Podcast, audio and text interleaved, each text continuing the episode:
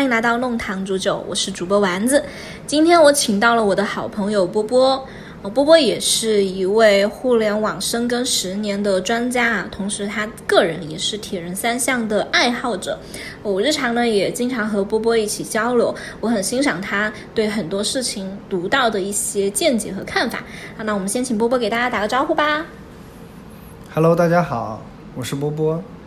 呃，其实丸子刚刚介绍互联网的话，我觉得也不能完全称上专家，但是这个铁人三项确实原来玩过。然后最近有一个朋友刚刚参加完这个世锦赛，很牛逼的，带着中国代表中国，还要恭喜这个这个朋友。但我觉得这个呃，跟很高兴跟大家一起去谈论一些话题，然后一起运动。好，然后呃，我今天其实这个话题邀请波波，我觉得呃，可能也跟他已婚有关啊。我我在问这个话，我在我在正式聊这个话题之前，我想问一下，就是波波，你日常会给你老婆买化妆品吗？呃，一般会跟女生去买一些这个，就原来我她过生日的时候会去买一些化妆品，嗯然后对化妆品的品牌我是有一些认识的，但这这个反正就是可能。呃，出去看到一些品牌啊，我还是会给他买一些一些这种那那这种内容。好，那在你就是现在的这个认知里面，你觉得一支眉笔七十九块钱贵不贵？说实话，我真的不知道眉笔多少钱啊。啊我知道的一些，呃，瓶瓶罐罐的这种，可能几百块钱到一两千块钱是、是有的。嗯所以我会觉得这个可能不是感感觉上应该还好吧。嗯，好，然后其实 这个就是我们今天要聊的一个话题的一个事件，就是我们这周，我估计可能你你我不知道，可能你关注了没有啊？就这周非常火的一个事件叫哪里贵了，就是网络的一个梗。然后你我不知道你听说过没有啊？呃，是李佳琦那个事儿吗？啊、对对对对对，啊，我知道，我知道。我我我我我可能不是特别了解啊，但我应该知道一下那个，就是了解到后面他在怼网友这个事情还是发酵的比较多的。对对，他这一段其实是，呃，应该是在抖音上就是被网友调侃很多。然后我先给你还原一下这个事情哈，就是，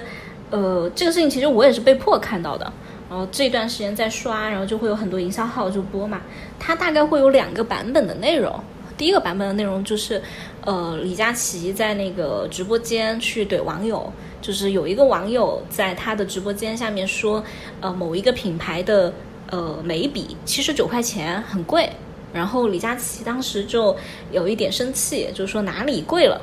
啊，然后他的原话就是说，呃，哪里贵了？呃，这么多年都是这个价格，呃，那个什么，呃，这个品牌很不容易的，然后国货很不容易的，呃，然后就是大概最后就反问了一下消费者，就是说有时候要反省一下自己，呃，有没有认真努力工作，呃，工资有没有涨啊？大概就是这么一段话。然后这段话出来了以后呢，就是这个视频被被爆出来以后，就是在全网就爆了，然后热了，就很多人就是质疑说李佳琦其实是就是说他呃定义了这样的一个价格嘛，同时也会觉得说他因为他的直播间一直打的都是性价比很高，好，然后就有网友去测算了一下花西子。就这个品牌，这个品牌的那个眉笔，它到底贵不贵？然后测算的时候就发现，这个品牌它的眉笔的克数是非常少的。如果按照一克来算的话，它的单克价格，呃，我记得好像是九百多，就比那个黄金还要贵。好，所以然后这个梗就被网友拿出来细说，说哪里贵了。然后我自己其实是有总结这个事儿的，就是。我我我也听了李佳琦的那个那段话，我总结下来应该会有三层意思啊。第一就是他，就是站在他个人的角度，他否认了这个价格是贵的啊。第二呢，就是他为这个品牌站台嘛，应该说这个品牌跟他是合作了很多年的了，然后他带有他自己的呃认知里面，然后去表达的呃这个品牌很不容易，但是他顺口又说了一句叫国货很不容易。然后但是其实好像观众并不买单嘛。然后第三就是他试图在教育 人民群众，就是让大家去反思你为什么买不起这个眉笔，然后你有没有努力工作，嗯、你有工资有没有涨，大概是这么个意思。然后我其实听到就是这段话哈，我自己肯定有反思，然后也看了一下，就是现在网友们说的这些话，包括其实也会有一些网暴的这样的一个言论，我觉得就大家挺受刺激的。我其实想跟你聊一下，就是你觉得为什么大家会这么的受刺激？就是到今天对一个呃眉笔或者对这样的一个价格敏感度已经高到如此。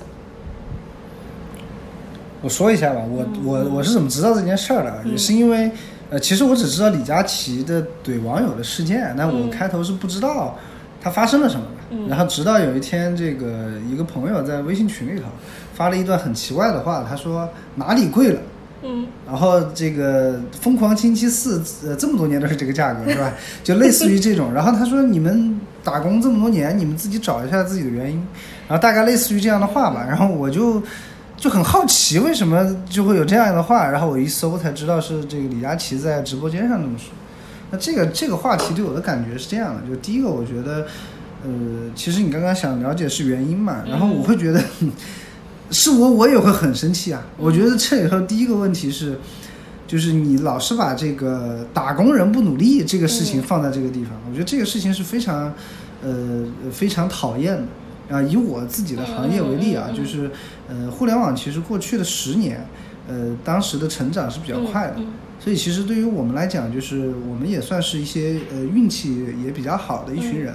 所以我觉得在那那个时候，我们做了很多的这个事情。然后既有这个，就是能看到呃这个行业的发展，嗯，然后我们自己也高度的自信和自豪，嗯，当然这个自豪呢也带来了就是一些可能收入的变化，嗯，所以那个时候呢，其实大家觉得这个我我们什么都可以，嗯，然后我们可以买很多东西，所以我们的价格的这个敏感度不高，嗯，但是呢，最近的几年大家都知道这个其实是越来越难的，嗯，不管是我行业的这个发展也好啊，还是说一些这个环境也好，嗯。啊，所以呢，其实压力是越来越大。这个事儿可能我觉得跟就就有些时候啊，跟打工人的能力可能是是一个方面。对，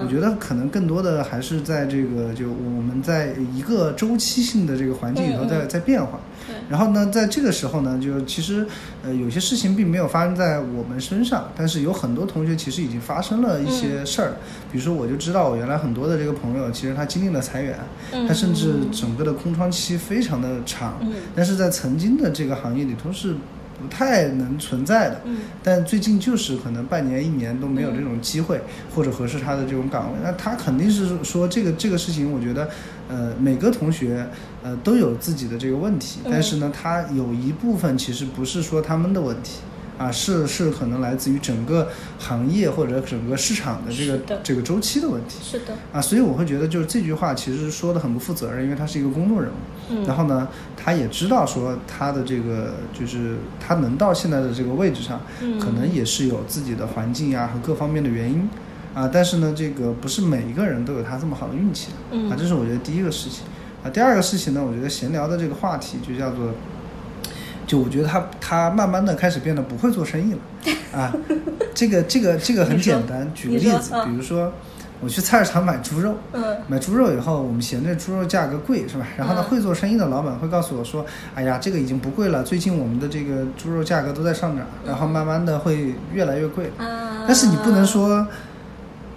你不要乱讲，你买不起是吧？这个那我肯定不在这买猪肉了是吧？那你说这个事情，这个话题跟这个这个呃，就李佳琦，我觉得这个事是完全一样。甚至如果是我妈的话，可能在菜市场会跟这个卖肉的吵起来。是是是，就其实你说的那个吵起来，其实就是今天我们网上的这种现象嘛。然后你刚刚说的那个他不会做生意这个点，然后你知道我我我想到什么？就是这次真正去网暴大的是两类人，一类就是你刚刚说到的那个普通人。还有另一类是李佳琦的粉丝，你知道李佳琦有粉丝吗？佳琦女孩，你听说过吗？我知道他直播间很厉害，但那一定是有粉丝的这东西。就他，而而且是铁粉哦，就什么钻石粉这这种，对他，他确实是有，而且他的粉丝就是群众加起来那个消费能力非常，影响力非常大。他甚至为了他的粉丝去做了一个，应该不叫为了他粉丝吧，就是他有一个综艺。叫所有女生的 offer，然后这个这个综艺的这个热度非常的高，就在每年十月左右，应该也快了。今年就是他在双十一的时候，他还为他所有的粉丝去谈他的那些大牌的那个那个品牌，然后去谈折扣。对这个综艺，其实去年我还看了，我还看完了，你知道吗？就确实还做得很好。然后我其实观察过，就是有两类人在这个事情上面非常的上头，一类就是你刚刚讲到普通人。呃，普通人为什么受不了啊？我觉得应该有两点。第一就是他站在他的阶层，就我们要相信今天的李佳琦肯定已经不是过去那个李佳琦了嘛，对吧？就是他他现在那个阶层肯定离普罗大众很远了。那他站在他的那个阶层，给消费者去定义了便宜与贵价的范围和尺度。但实际上，我们买过东西的人都知道，就是一个东西到底便宜还是贵，一千块钱对你来说是 OK 还是不 OK？其实这个是因人而异的，你的这个范围是很难去由个人去定义的，对吧？然后，呃，就像他自己道歉的时候，他也说，他说他站在了个人的立场去评论这件事情。嗯，所以他当时的这个态度比较理所当然，这种态度和这种激愤，是激发了普通人这种愤怒的一个底层原因，就是你凭什么你你这个人你要来定义我的消费能力，对吧？这个七十九我买不买得起，呃，到底贵还是不贵，是我自己个人说了算的，你不能拿着你自己的消费能力来定义我，因为。全国有几个人能有李佳琦这样的收入嘛？对吧？后面不是也扒出来说，他一年的收入超过了百分之九十的上市公司的营收，啊，这个其实还是很吓人的。他确实也是有一些运气和红利被在这个过程当中去去抓住了嘛，就是。我个人会觉得，它定义的其实不是简单的一支性价比，这个眉笔怎么怎么样，而是它在定义普罗大众的这种消费能力。而这种消费能力，其实大家是不愿意公开的。我前几天，呃，看那个饭否，然后饭否上有一个网友，他发了一段话，我觉得非常，我当时看了之后非常感触。那段话的原话是说：“我不知道下行会持续多久，但明显感到。”九十年代和二零一零年前，整个社会那种充满干劲、昂扬向上的氛围没了，每个人都心事重重，惴惴于明天会不会更坏。当然，也可能是我悲观了，毕竟每个时代都有能捞到红利的人。其实，我们现在的这个环境，就像刚刚波波讲的，就是我们也知道这是一个周期，不太好的一个周期，而且在这种时候。每一个人都知道我们的钱袋子紧了，而且最大感触的其实就是过去营销号里面的那些精英啊、中层啊，对吧？中产就是前后左右不知所措的那种中产，到今天为止，所有人都知道我们的钱袋子紧了，但是没有一个人想把这件事情公诸于众的。但是李佳琦说了这段话，就是那个。呃，你的工资有没有涨？特别是你的工资有没有涨这件事情，他说了这句话，就把这个性质给变了。每一个听到了这句话的人，他就不得不去审视一下，我们到底有没有涨工资，我的消费能力到底怎么样？好，审视一通之后，发现，哎呀，我没有涨，但是我有错吗？我没有错，那错的是谁呢？错的是资本。但资本其实是一个很空虚的词，那我只能去指责谁？我只能去指责资本的代言人。那今天谁在为资本代言？那就只能去网暴李佳琦。但这个事儿的话题其实跟我我自己给你的感觉是一样的。前一段时间我跟一个朋友聊，他是做潮流展会的啊，潮流展会。然后呢，他的感觉非常明显，就是他们原来潮流展会的这些这些群体的消费能力其实是非常高的。嗯，啊，他们可以去炒鞋子，就不管发生了什么情况，他们一定要穿最好的鞋子、最潮的鞋子，甚至是说这些鞋或这种服饰，它可以炒到溢价非常高的一个状态。所以当时有很多的这个群体是把这部分人群定义为。呃，一个很重要的消费群体来做潮流，然后呢，后面他们就开始做展，然后前几年其实还是非常好做的，因为大家这个年轻人对这种潮流的这种呃 all in 的态度啊，但是呢，其实今年他就会跟我讲说，呃，今年所有的像 Nike 炒的这些什么 A A J 啊之类的。其实慢慢的已经不是这个，就是他们觉得很能消费或者是溢价流流量很高的这样的一个一些产品了。就是很多的人他其实不消费这些东西，他们开始选择什么呢？就是比如说几十块钱的 T，然后呢，它有潮流的这个就是自创的在哎是吗自创的潮流元素，但它其嗯实并不是一个就是就非常知名的品牌，但是它的性价比是足够的，嗯它的潮流氛围也是 OK 的。那我为什么要买个呃品牌溢价非常高的这样的产品呢？但在原来的话其实是有的，但今年他们在这个潮流展会的时候，他们就明显发现年轻人的消费已经发生了一些变化。我我觉得是这样，就是我们的大环境走在另外一个阶段的时候，人开始回归我们真正想要什么。就是，呃，你说到这个，我我也想，我前段时间其一直想买一个包包，然后那个包包五千多块钱，然后如果放过去，我可能就买了。就啊，那个包真的设计的超好，就是非常适合我这种出差人的那个所有的需求。然后我我看那个包，我就是大概看了三天，我真的就是爱不释手，但是我都停了，我就把它放在那个购物车里面，就一直没有下单。你知道我在干一件什么事情吗？我在去找就是相似款，因为它是一个国外的品牌，然后我在想想国内有没有跟它就是功能性差不多的一个一个一个一个一个呃不叫品牌吧，就是功能差不多的一个包，然后能够平替它，就是。在我看来，这个这个包已经是真的实用性很高的一个包了。但是因为它有品牌溢价，就是炒就是炒到也不叫炒，就是它定价已经超过好几千了。我觉得我在现在这个阶段，我要去为了这个包花几千块钱，我就没有那么乐意。所以我我发现你刚刚说，其实跟你刚刚说的那群人是一样，就是我们在这个阶段已经开始在反思，我们买的这些东西到底能为自己服务多少。而不是说我为了品牌，我愿意付出多少。对，这个可能是现在这个阶段，我觉得大部分的人的一个很大的一个变化吧。然后，嗯，第二个，我们刚刚说回来，就刚刚说那个上头的，就第二类上头的人就是李佳琦的粉丝。你知道后面那个李佳琦还出来道歉了吗？就他出来，呃，我好像知道这个事情。对，就他他他道歉那个片段也蛮名场面的，就是嗯，他有很多人去解析啊，说他那个是教科书般的演技，就是他可能我我看了一下那个视频，应该他是画了一个类似那种红一点的眼影。然后一开始的时候，他就感觉憋不住要哭，然后就开始道歉，然后道完歉之后，就反正就一直在说嘛。然后很多呃也是视频啊，营销号就拿出来说他的那个演技第一层的层次、第二层的层次是怎么样的。然后我觉得他不不来道歉可能还好一点，他一道歉之后，我觉得可能他的粉丝就更上头了。就第二层上头的人是他的粉丝，就是呃我不是他的粉丝啊，我也我也没有在他直播间买过，但是我姐姐是。我曾经其实问过我姐，就是，呃，就是他在李佳琦的那个直播间到底消费多少？他后来给我说了一段话，他说，呃，李佳琦的那个声音啊，之前不是说他是人间唢呐吗？就非常有陪伴性。嗯，他说他，比如说他接了孩子回来以后，他自己一个人在厨房做饭啊，打扫家务啊，把那个声音放开，他就觉得哎，挺热闹的。然后哪怕他不买，他都会到那个直播间去听，就打开那个直播间去听。然后这次的那个事件里面，他自己也说了，就是我可以不用坐在这个地方工作，啊，但是是因为我要陪伴你们，然后我有这么多工作人员。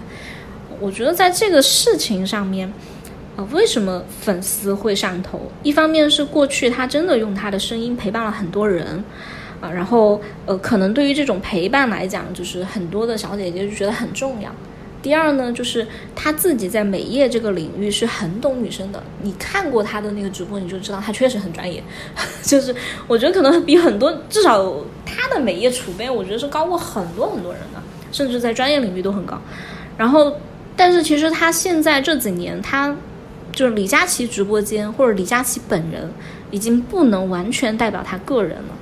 他已经是一个美业公司的老板了。这个直播间已经不再是属于他个人的了，他其实背后就代表了，呃，某一种资本或者说叫某一种阶层，但是他的顾客就是这个直播间里面的消费者，又是冲着他本人来的。他当天说这个话的时候，他是处在一个商业环境下面，站在自己的立场去说，这就矛盾了嘛？就是我想表达我自己的情绪，但其实这是一个售货的舞台，这是一个卖货的一个场景，你是一个公众人物，甚至你代表的是一个营销，呃，你就不能说自己的真心话。所以，当所有人冲着李佳琦本人来，啊，然后。但是他又把这个所有女生的这个这个点又打破了，他把他自己的这个个人定位给打破了的时候，这里的矛盾就会就会产出。而且我觉得第二层是因为他自己直播间也好，他过去的这个工作也好，他把他的商业的定位定位在了所有女生，就是他是带到所有女生。但是我们也很清楚，所有女生里面 百分之九十九，我们都是都是都是普通女生。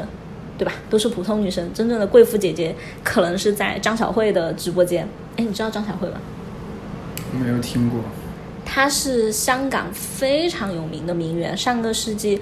九十年代的时候，她以败家著称，就是她把她老公的家给败完了。就她非常喜欢买很多名牌，然后她自己审美也很在线。啊，她应该是这一两年吧，她在小红书搞直播。你知道他的直播间里面的单品没有一件是超呃，就是下了一千块的，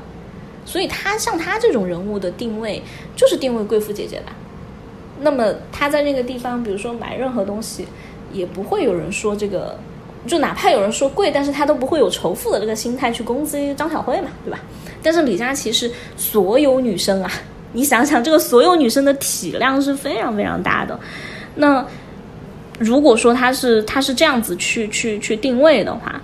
嗯，我觉得所有女生也好，他背后的这些顾客也好，就是他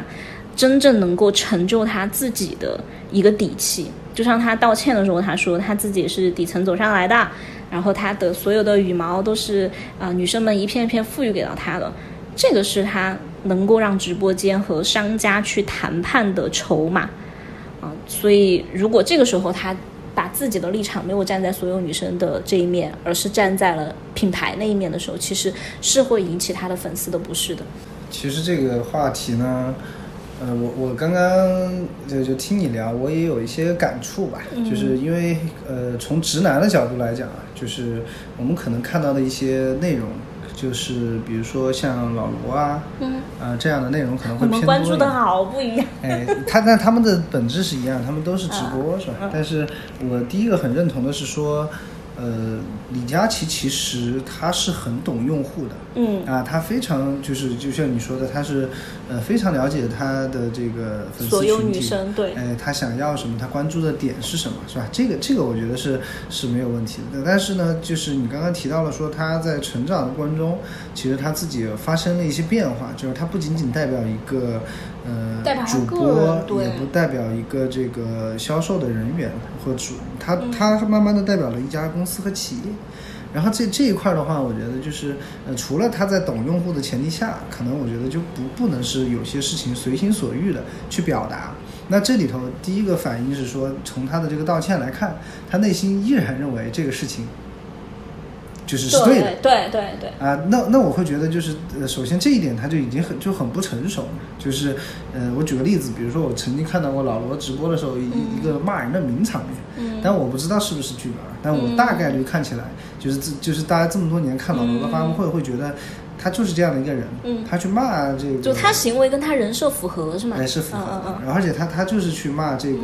就是他底下的工作人员，说你这样子做是不是要害死公司？嗯啊，大概是这样的一个话题。当然我们知道可能是，呃，可能他的幕后出现了一些问题，但是他非常的敏感。为什么？他作为一个曾经多次创业的这个优秀的创业者，其实他已经站在了一个非常高的高度在思考这个问题。他既要懂用户。老罗是个产品经理，他一定懂直男的想法。嗯，但另外一个层面呢，他也是一家公司的老板，所以他会懂哪些事情是不能帮助公司的，哪些事情是不能帮助公司。那李佳琦在这个事情上呢，其实他就是，就我觉得他这个也是他成长的过程，就是他已经做到非常大了，他非常懂用户了。但是我觉得他还没有完完全全的明白他应该怎么样对一个企业，所以他这一次。他描述的这些话，其实就对我个人来讲，我我听下来我都会觉得还是蛮生气的。你刚刚说到老罗的那个例子，我其实觉得可以总结是什么？就是，呃，李佳琦的这个行为和他的人设不符，他想要活他真实的自己，而他真实的自己已经是一个美业公司的老板了。啊，他美业公司的老板，他要啊、站在他的视角，这个可能就不贵了，或者说是他就觉得他能接受。但实际上，他这么多年打出来的人设是，嗯、这个所有女生信任的这个人设，而所有女生信任的人设是不能说这句话的。对，就是你你你自己把自己的人设给戳破了，只因为那一刻你想要做你真实的自己。我觉得这个可能，就像你说的啊，就是是不是他的成长，这个可能他自己人生自己去定义吧。但是确实可能对于后面的营销也好，或者说我们普罗大众去看也好，他反而揭露了一个事实，就是今天我们看到的都是虚假的，对吧？你信你你相信的这个主播，你信任的这个博主，可能他让你看到的只是他想让你看到的那一部分。对，其实大家都都是很幻觉的嘛。对，然后，说到这个这个地方啊，然后因为这个事情炒得太热太热了，我我其实有自己去盘过这个事情，然后呃，我我很想跟你沟通，你觉得这个事情有这么多方在这里面呃吵啊，然后也有很多的这种呃串联啊，甚至后来你知道演变出了一个国货联盟，你你知道这个国货联盟吗？啊，这个我还没有了解过。就是这个事儿出来了以后，然后有一个国产的洗发水的品牌，他就在那个李佳琦后面那几天的那个直播，因为李佳琦后面那几天直播好像他自己都不在啊，然后第二天李佳琦就掉粉了，就微博掉粉了。他就他就他这个官方号就在那个呃掉粉的那个下面评论说他可不可以减粉丝，然后就另外这个国货 A 嘛，对吧？然后另外一个国货 B 就出来就去怼他，就是他有很很强的一套运营，然后网友就就开始又精神了，就是说就开始来支持这些所谓传统的国货啊，什么一百年、几十年的这种老国货，然后可能过去默默无闻，我不知道你你你有没有印象中几个概念的这种老国货的品牌，还想得起来吗？我觉得原来那个一个擦脸大宝是吧？啊，对对对对对，也是也是，啊，或者是有一个蓝色的那个圆盒子的叫我也不知道你说的是什么，什么鹤是吗？我不知道。哦，我知道雅霜，你听说过雅霜？不是，就是那个蓝色的，蓝色的一个圆盘。妮维雅呀？不是，就是，哎，也是擦脸的，叫叫什么？那我不知道。一个一个不也蓝蓝紫色，有点深紫色的那个一个圆圆色的叫什么？反正它就是大宝啊，我不知道呃资生堂不是是吧？资生堂是日本的。啊，那那就不是，那对反正反正就是就小时候可能大宝会多一点然后这你知道这次出来有哪些国货吗？啊叫风花、金星，你知道金星吗？金星是北京协和医院下面的自己的品牌，嗯结果他他的品牌被人家偷了，然后有其他的品牌就偷了他的那个叫协和那个名字被其他人注册了，他就到处去辟谣说他是他是北京协和下面的。啊，然后就是这波营销就是在评论下面就是炒得很火，然后就组成了很多国货品牌就出来了。以前我们小时候用的什么郁美净，你应该听过吧？对郁美净啊，什么莲花味精，我真的是这几天就一下子认识了好多个国货品牌。就这波营销减得非常快，就各种在评论区下减粉丝，然后最有名的就是可能名气炒回来最大的就是那个洗发水品牌，它当天晚上就在直播间出了一个七十九的套装，然后你知道七十九套装就是七十九块钱能在他直播间买买到多少吗？买到多少？买五斤洗发水，五斤！你知道天哪！你知道五斤洗发水是什么概念吗？就他当时打的那个广告非常快，非常好，是什么？就是不管你工资涨没涨，反正我们几十年是没涨的。七十九能在我这里买多少？买五斤，七十九等于五斤。我我我自己的洗发水大概正常也就是个，就是最最高可能也就是五百毫升吧。啊五百毫升这个对对于一个男生来讲啊，我至少用个大半年，接近一年吧。男生啊，女生可能会用的很快，对对对男生可能用的就。但我跟你说一个，给你举个例子，你大概就知道这个概念。呃，我们应该都知道舒肤佳嘛，嗯对吧？舒肤佳那个白色的那个呃沐浴露啊，就是它那个白色的那个香皂的沐浴露型，它最大的容量是一升。然后我为了精确一点，我还专门去查了一下一升等于多少斤，就是一一斤多那么一丢丢。对，然后五斤就意味着买五瓶那个大的舒肤佳。好，那它等于什么概念呢？舒肤佳当时出这个一升装啊，是为了给家，它是个家庭装，它上面那个那个标语叫家庭装，然后那个家庭装是给那种家里可能至少有三代的人用的，就是你三代人你都用这个品牌，都都用这个产品，大概可能你就要，也就是说你家庭可能至少要有五个人嘛，对吧？然后大概可能要用个半年左右的样子，然后你想想五斤，就为什么？我会觉得我们普通消费者在这一波里面其实是被反复割了的。就首先哈，在这个过程当中，呃，你想你当时在那个李佳琦直播间没有花花掉的那个七十九块钱，你可能在那个洗发水的那个直播间里面已经花掉了。因为这一波其实很多人，呃，因为那个什么脑国货联盟这这这这这这一。这啪啦的这种营销的一些事件，然后就各种直播间里面要野性消费，而且各种直那个国货直播间就开始出什么七十九套装、七块九套装，就是据说还有一个品牌就凑完了都凑不够七十九，最后有有网友给他出主意，就说那你凑七块九套装，就买了各种东西。那其实我有个问题是这样。就是我我记得他在那个上面提到的是说国货很不容易嘛，然后呢，呃，卖了就是可能国货卖了比较高的价格，但是国货也很不容易这件事情。但为什么网友会重新又回归去就是买国货这件事情？这个事件是这样发生的，就是他说啊，对你说到的就是情绪为什么会起来，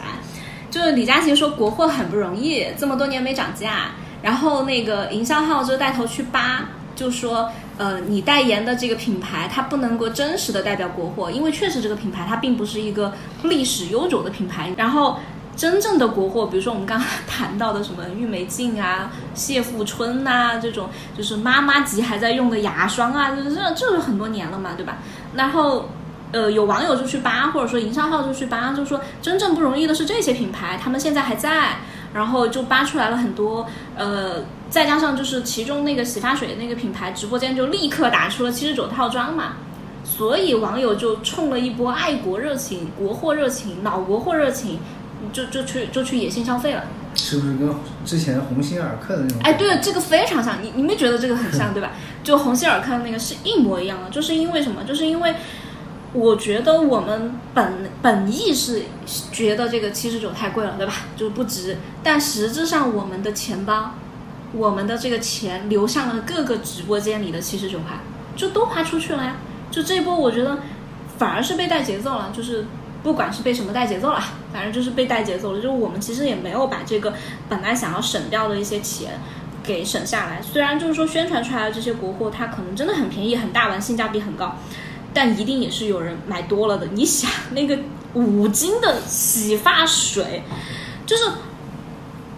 有一说一，它这个价格真的很划算。但是作为今天的我们，我们的生活商品已经这么多选择了，而且生活环境很多变。比如像我，我经常出差，或者我们就是住在我们经常我们租房子嘛。我不说你在大城市，你就租房子吧，对吧？你用不完的情况下，你得搬走啊。这个五斤，这可能会因为搬家搬不走，你就会把它扔掉。还有就是。你的喜好，你面临这么多诱惑，你是不是这么长时间就要喜好这个品牌嘛？对吧？而且你的头皮是不是就真的适应了一款？这些所有的元素，只要中间有一项发生了变化，哪怕是时间你没用完它过期了，那你想想这个损失是不是我们自己的？更何乎你有很多个七十九花出去，比如说你可能买了擦脸的，你还买了，你你知道还有那个什么牛奶啊，就各种，你可能都吃不完。因为他们真的很便宜，就七十九块买两箱，然后你又吃不完，我觉得那个就很浪费，就是反反向的一种浪费。所以丸子，其实我们，呃，我我也很好奇，为什么他们会就大家有这种暴力的这种消费，是吧？就其实这个事儿在我们很多的事件里头发生过。嗯，我觉得确实是一个很值得，就是就就是第一个，我会觉得确实买一些东西是有一些浪费的。嗯。第二个呢，就是有一些国货的品牌呢，可能。嗯，在接受这种程度上，当然这个帮助了他们的销售，但实际上这种热情呢，我们都知道是一个比较短暂的。短暂的，对。然后呢，呃，它的供应链其实压力会比较大。供应链不太了解，你可以讲讲，比如说像它这种短短暂的要拉一下生产，然后它投出去的这个成本会不会比它平稳的这个生产投出去的成本更高？这个是一定的，因为就是。呃，我之前也在设计一些供应链的事情，然后在我们这个过去的三年，其实供应链对我们的挑战都很大。嗯。这里头短期之内的爆发，第一个是涉及到它的原料采购，嗯就它整个供应链的原料其实是呃很难跟得上的，因为比如说我日日销量可能也就是比如说十万，嗯。然后我现在要备足这个几百万的货，嗯。那么所有的这个厂家它的原料它本身是没有这么多库存的，它就会快速的这个补库存。嗯然后呢，第二个呢是这个，就是我的人力和我的工厂，其实我的产能是相对固定的，嗯因为只有这样的稳定性，我才能控制。但如果说产能一下提升了，我可能需要增加设备或者是增加人力。人力，那么这一块我的这个这个成本是突然上升的，然后这些成本呢又不是长期的，比如说用工，嗯那可能会造成就是我会要要很多临时工来满足消费者快速的发货，嗯然后这样的话我可能会请更贵的人力，就是在小时单位上或者是单日单位上更贵的人，嗯然后呢最后呢来满足消费者的这个发货，对吧？然后之前我自己在做这个供应链的时候，其实我也涉及到一些挑战，然后呢这里头其实呃之前有一些这个生鲜的这个经历，是吧？然后在生鲜的这个赛道里头，其实我们也遇到过过去这个出现了就是大家都不能出门的场景，然后这个场景当时出出现的的时候，其实我们自己内部是非常紧张的。嗯呃，原因很简单，就是我不可能因为我一家公司来供给整个城市的这种是呃呃食品，呃，但是呢，这里头呢，就是当时我们的挑战是说，呃，确实这个事儿就已经倒计时了，比如说，呃，就有有有有关的这个通知我们，前置的一些消息，通知我们，然后呢说这个时间节点大家准备好，然后呢要开会，然后呢要准备说要开始供给了，你们的供给量是多少？然后在这这一天开始之后，我们就会发现说，我的整个供应链是跟不上的。就比如说我原来一个一个一个这个呃仓的产能，可能比如说十万件，十万件的这个蔬蔬果生鲜，那我们自己可能要一下拉到五十万件。首先我自己就是没有这个能力去把这些商品分出来，啊，就相当于原来我可能这个只有这个二十台车次给我送货，突然我的这个大的这个仓储会遇到了这个将近一百台车，然后随时滚动来来来给我发发到我的这个仓里头。然后第二块呢，就是我需要更多的人力去卸货，卸货了以后要把这些食品重新包装分出来，那这个时候我会需要很多临时的人力。然后呢，第三个就是这个我要分发到用户的手上，嗯其实我的这个压力是非常物流的压力也很大。对我的整个物流压力，还有包括人力的压力是非常大的。当然，这个未来这个怎怎么解决的，以后有机会的话我们再聊，是吧？好，我觉得那那基基于你的经验来判断，就比如说这种突发的这种呃爆火，对于这种就是传统的企业，它没有做任何准备，或者说没有做那么充足的准备，然后它突然去拉产能，那对最后的收益来讲，它呃赚的可能性有多大？就因为它其实那个价格已经定死在那么就是七十九块钱，啊或者说七块九九毛钱，但是其实它为了这这一波营销，它要额外的去储备人力，额外的去储备物流，然后额外的去采购原料，而且我相信在这么短的时间内，你要去采购原料，原料的价格一定不是便宜的。对吧？就是因为大家都知道嘛，你临时要拉货了。那么在这个过程当中，你觉得它还有赚的可能性吗？我觉得是会赚的。嗯，就是有一定赚钱的可能性。但其实我说一下我的我的观点啊，就是，呃，这是一波短的红利，他为了这波短的红利赚了这样的钱，还是但是对于他这个品牌后续的，呃，这种持续爆发的这个能力，我觉得是没有太大的帮助的。嗯，这里头其实也分，就是这里头对于厂家来讲，最大的问题是说你的库存不要积压的太多。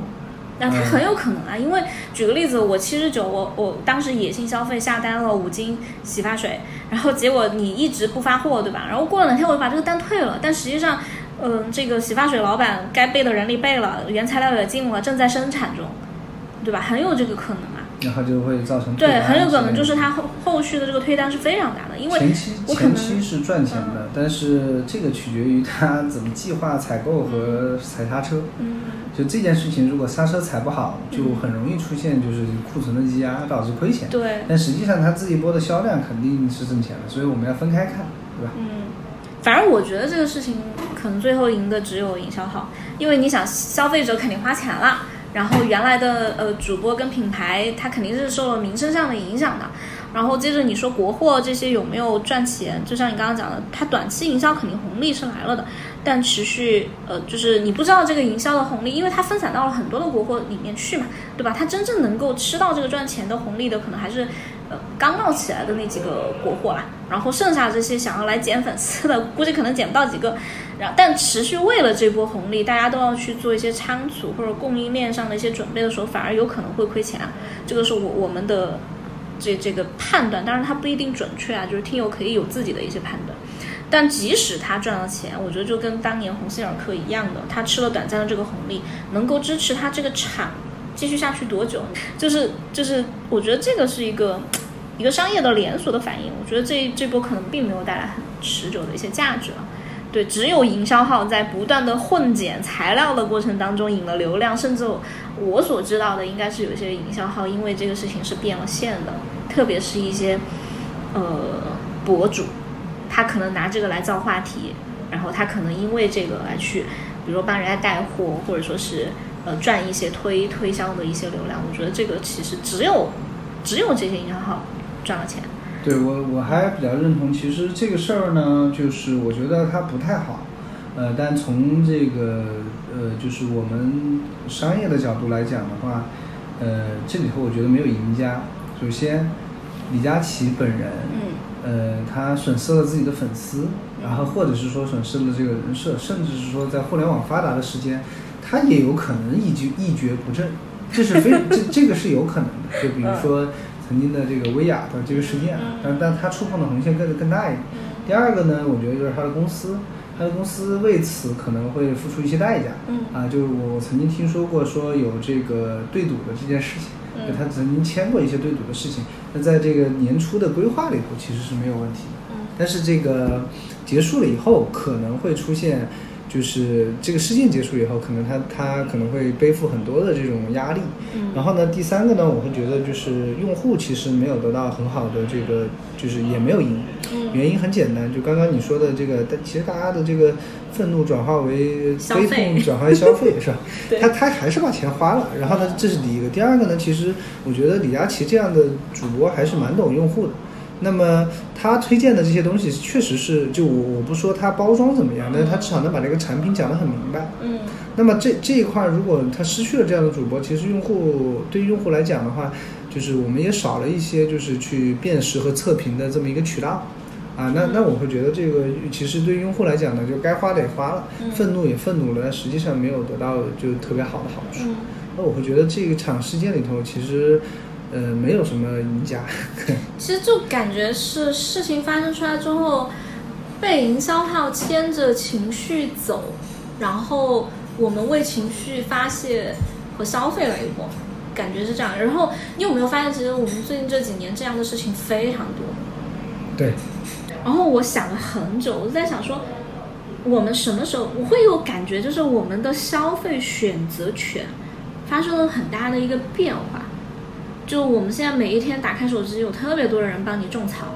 特别多的人给你分享，很多的素颜博主告诉你，我今天只分享没有广告，但你真的相信他没有广告吗？就就他肯定是有的。然后我们，然后他今天可以帮你测评，对吧？就你刚刚想，你觉得李佳琦是一个很好的，可能帮我们快速去做选择的这样一个人。但你回过头来想，就是我们的选择什么时候放在了别人的口中？我们今天有太多太多这样的一些场景。嗯，其实经过这个事情，我会想说，我们自己的消费选择是时候要拿回来了。就如果你今天觉得你做选择是非常困难的一件事情，然后你需要靠多个呃渠道去测评，你才能够就花你很多的时间，那你觉得你的时间更宝贵，那当然你你选择相信这些博主也也无可厚非。但至少在今天这个大环境里面，对于我个人来讲。我更愿意的是听我自己的声音和听我自己的理解，看我自己的理解，而不是说我去把这件事情放给某一个博主或者某几个博主的这种这种推荐上面。呃，我觉得认真脚踏实地生活的人很难被被种草。我说一下为什么，就我的妈妈就是这样的人。我妈到现在为止买衣服，她都相信她自己真的看到的面料。就他特别相信面料这个事情，就质量这个事情。那个年代过来的人，然后他相信他自己对他自，因为他对他自己特别了解，他相信他自己的判断，特别是在商场，就是那些售货员跟他说什么，或者说是直播跟他说什么，他都不信。而且他经常教育我说，呃，你们网上买的这些衣服啊，看又看不到啊，然后摸也摸不到，你又没办法试，你根本就不知道这个东西适不适合你，你就看个款式。呃，然后他非常喜欢，特别是只要是那种冬天的稍微贵一点的衣服，他一定是在网上，呃，不，一定是在商场上买，因为他一定要去看这个的保暖性啊，还有就是能不能够穿多少年。我觉得这样的人，他就是第一，他对他自己很了解，啊，他所有的买东西的选择是基于他对自己对自己的了解来去做选择的，他不是基于别人告诉他是什么。第二件事情就是他知道自己要什么。就是我妈经常买衣服，她会说一句话，叫做是耐穿，就是穿得久。她不喜欢，就是特别是她这个年纪，或者说是对我，她不太喜欢买那种就是款式特别夸张的衣服，因为她觉得这个不过旧。第三件事情就是她有她自己的判断，就比如说呃哪个面料呃是 OK 的，哪个面料是不 OK 的，她不需要别的呃博主也好，或者说是柜员来告诉你，他自己有他。经历他时间的这样的一个一个判断，然后我会想说，我们有太长的时间其实没有真实的生活了，我们每天都在打开手机，然后看的都是别人告诉我。你知道我我想到这个话题的时候，我认认真真的翻了一下我的购物记录，我几乎每个月都在买东西，就是在淘宝上每个月都有消费，而且我已经很久不逛商场去买衣服了，是起码好几年了吧。就是因为，我基本上只只会去看展示出来的这个这个层面，而且我不会去看那些数据啊，就是什么性价比上的数据，就就是看就是你说的那种看款式的。所以我觉得经历这个事情之后，我会反思一下我的消费的选择权，其实已经有太久挂在别人的嘴巴里面，通过别人来说来去选择我自己要不要消费。我可能更多的是会回归到我自己。我要怎么样去看我适合的，我需要的，特别是我需要的，然后以及就是我的判断是什么？对，这个是我觉得，或者说我们今天来讲打工人，我们越是遇到这种营销号，我们越是不能相信营销号。其实我这里头 也有一些，就是跟你这一次的聊天啊，有一些思考。呃，就我会觉得就是。呃，其实我们所有人在就从古到今，我们都是被影响的。就是这个，不管是，嗯，我们可能最早的时候，其实我觉得抖音很像电视购物，是吧？我们小的时候，其实很多时候，我自己很小的时候还是有电视购物的这种就经历的。然后我会在电视购物里头去看，但我不是购物啊，我是看他们很好奇。然后呢，我会在电视里头去买孩子看的，比如动画片点播这种事情。跟电视购物里头，其实可能也会有什么不要八八八，不要这个五八八这种事情。我觉得抖音就是把这个事情变得就是就是所有的这个移动互联网把它变得效率更高了，更快。然后呢，它会它我们无处不在的就接受这种营销。那这里头呢，我觉得就是不管是我们自己也好，还是说。呃，这个我觉得广大的这种网友也好，其实都大家都会有一些焦虑吧。但我会觉得就是有些事情就不能被完全相信。哎，你说的这个其实就是我们太久以来生活，不管是购不一定是购物哈，可能除了购物以外，我们的生活，比如说你的我们刚刚讲消费能力、你的职业水准、你的收入，全是由这些外部的环境和声音来帮我们定义的。你合不合格这件事情，你幸不幸福这件事情，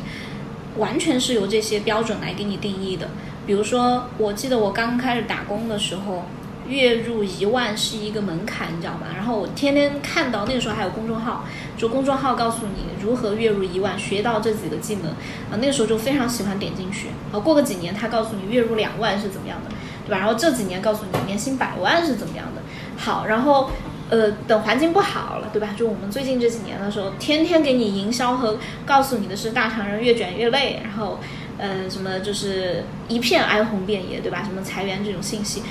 它在影响我们生活的选择，它在影响我们对事情的一个判断。那但是，呃，这是我们真实的判断吗？或者说这这个东西能够决定我们真实的判断吗？就是就是呃是这样，就曾经我们会认为他就非常的焦虑，其实也呃第一个事情是会有很多的这个号会告诉你，或者这个公众号会告诉你数据是吧？就是其实月薪过万，呃已经超过了百分之九十五甚至更多的人是吧？然后呢这个数据呢其实很多人是不相信的，不相信的原因是什么呢？就是第一个是可能更更多的你的渠道和营销号他在告诉你说啊其实你们不是你们很多人都都很有钱，然后呢怎么样的？然后呢，第二个呢，就是，呃呃，你们的相信是来自于，呃一些其他的影响，比如说，我经常在抖音上看到这个，就是很多博主啊都提这个劳斯莱斯，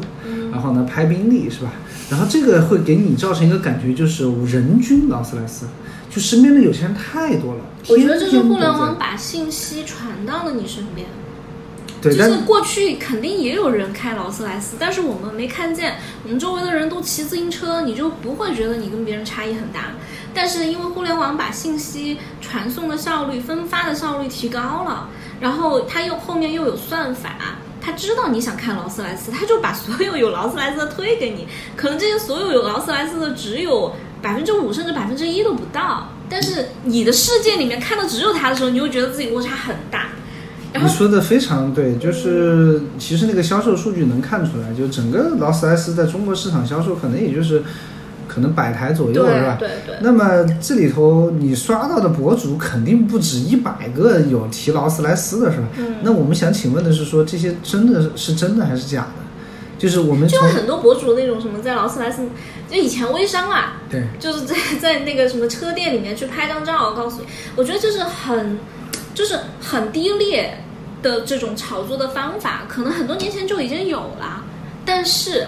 为什么我们相信，或者说是大部分的人相信，或者说我们会会给我们产生焦虑吧？不叫相信，就是我们可能也知道它假的，但为什么我们会相信我们周围很多人有，也为此而产生焦虑？就是因为，呃，不管是营销号也好，还是媒体也好，呃，还是这这么多年来这个这个这个周期，它一直在往上，他给了你一个只要你奋斗，只要你努力。你就能提劳斯莱斯的这种愿景，然后当你当你努力了、奋斗了，但是你仍然提不到，但你每天又看到，甚至你看到的时候，你会觉得他离我那么近，你看对吧？他都他都在了，什么九零后、九五后当总监，然后九五后当总裁，很多的很好。当有这种事实发生在你面前的时候，你一下子落差就大了。其实真正的你回归到普通人，或者说我们现在这个周期，是把我们打回了原形。就是你看一下真实的生活是什么样的，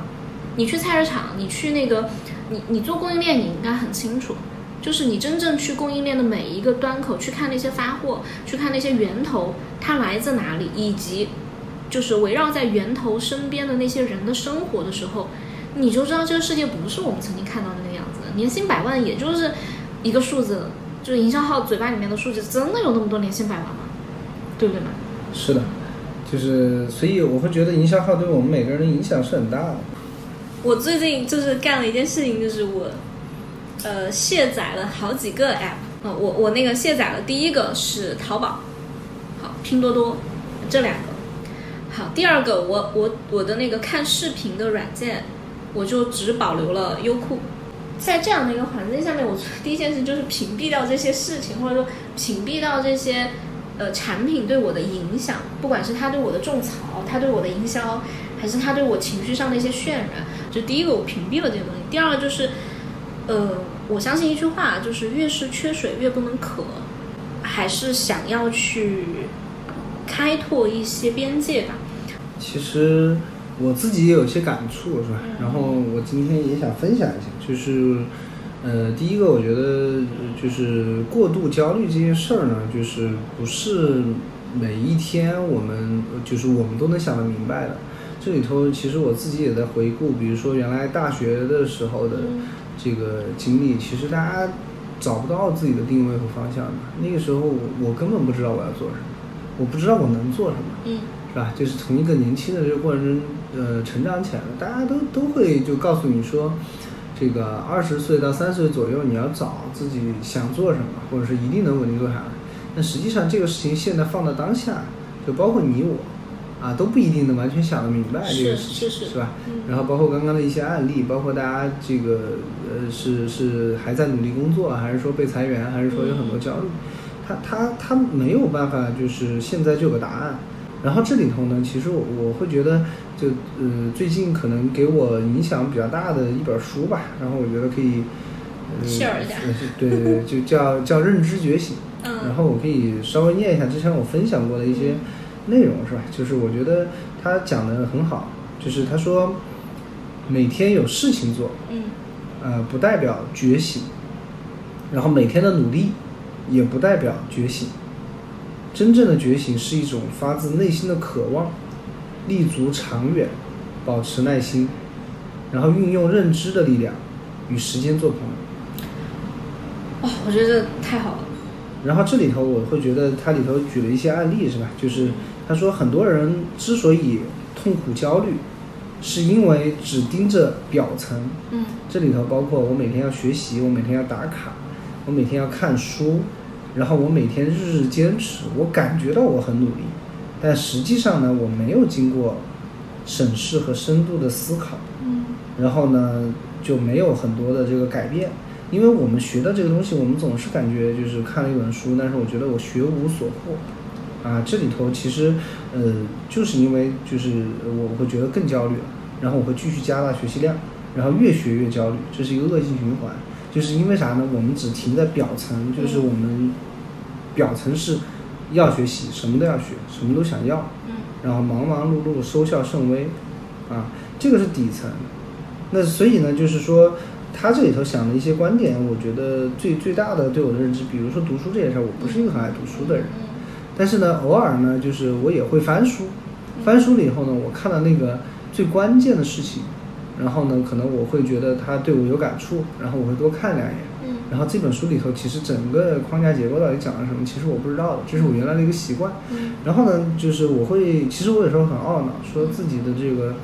学习量不够，嗯 没有专心下来去学习。然后呢，但很多人其实是专心下来读的，但他依然很焦虑，是吧？为什么？就其实他他告诉你的是说，学习里头最重要的是能让你有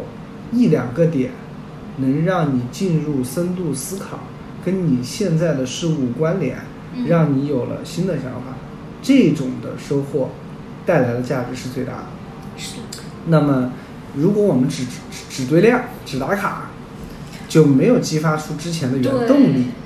那么我们可能就会出现，就是其实我们在看很多东西，在努力学很多东西，甚至是一天每天都很焦虑，但实际上收效甚微。所以我非常认可，就是它这里面带来的一些东西。我们一直在为自己的认知去去去努力。我们的随着年龄的成长，随着经历的丰富，其实都是在对某一个事件的认知发生一些改变。那这些改变里头，其实我们有没有真真正的就深度思考？深度思考不是来自于堆量，虽然有这种量变到质变的这种过程，但是有些时候其实它还是要讲究方法的。那这里头真正能打动你的那一个点，然后能让你进入深度思考，那么这本书对你就有价值。如果你看完了全篇，甚至每个字都记住了，但是你没有 触动你什么，那这本书就对你没有用，对吧？就是就是我是这样的一个认知和感觉，所以我会觉得就是每一天去做很多的尝试。如果我们聊天的时候，呃，包括这个录播课啊或怎么样，如果它能给我带来一些深度的思考，然后我会让我认清一些事情，让我知道了这个事情的原理啊，甚至是说未来可能对于这些事情不会再产生过多的焦虑，但我会觉得这今天的收获是大的。就包括今天跟丸子聊天说的这一些一系列的案例啊，实际上其实我们自己应该是有一些深度思考，对吧？你刚刚说那个，我我就想起我做播客这个事儿。我做播客其实是去年刚到上海的时候，我就想，我前面铺垫了太长的时间，就是什么上海系列啊、打工人系列啊，然后各种想，但我就没做。你刚刚说的那个就是长线主义，不要为了每天打卡而做这个事儿。哦，我一下子就想到了我做播客这个事情，就是我之前写了特别多的规划，然后什么最火的主播他们呃那个博主他们讲的什么话题全都记录，然后看了很多。但真正让我觉得有收获的是我第一期自己把它录出来，把它剪出来，哦，我就知道我适不适合做这件事情，然后我以前的那些什么上海系列，什么乱七八糟那些系列，其实我都没有考虑了。我现在所有的这个主题也好，话题也好，都是我每一周会去，呃，基于我自己生活，然后去提炼出来的，而不是说我去臆想的那个东西。嗯，就是我把这件事情如果放成是一个我接下来二十年要做的事情的话，可能那些所谓的策划，所谓的那个呃定点，所谓必须要讲的东西，就是那些所谓的打卡哈，所谓一定要要要走的那个流程，可能就没有那么重要。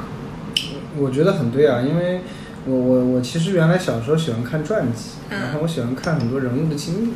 然后我发现这些人物的很多事情其实几乎没办法复制。嗯啊，因为他们的经历、他们的环境，甚至是说他们的认知，在那个时代或者是在这个时候都不一样。大家都会喜欢说马云，是吧？嗯，其实可能回归到那个时候，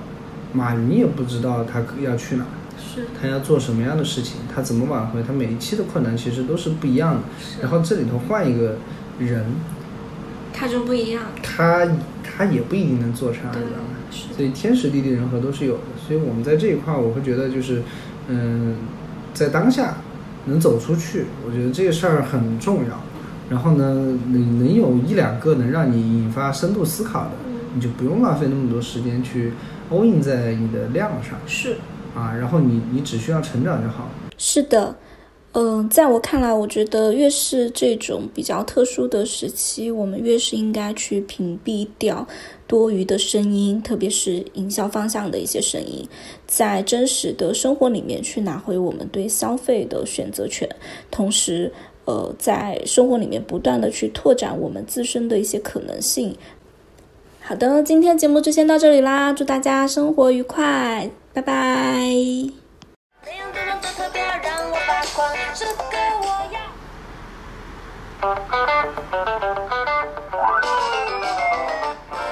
身着上穿夫人的在对我发光，那样的人都特别让我发狂，这个我要。